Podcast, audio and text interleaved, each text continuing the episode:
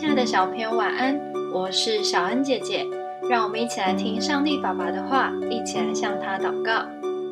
加拉太书六章一到二节，弟兄们，若有人偶然被过犯所胜，你们属灵的人就当用温柔的心把他挽回过来，又当自己小心，恐怕也被引诱。你们个人的重担要互相担当。如此就完全了基督的律法。一张大桌子自己搬实在很重，但如果是两个人一起搬，顿时就会觉得轻松不少。忧愁也是一样，如果有人可以一起分担，心里的难过就会减轻。所以今天的经文告诉我们，重担要互相担当。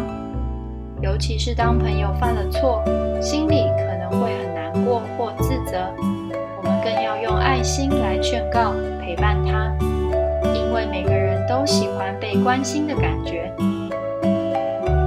例如，有人因为犯错而被老师处罚，就可以两三个好朋友一起来安慰他、劝勉他，让他感受到大家的包容，而可以改善。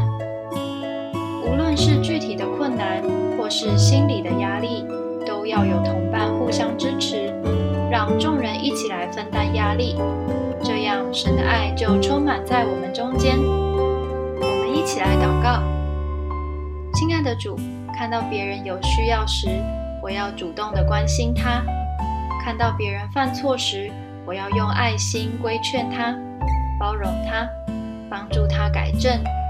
奉主耶稣基督的名祷告。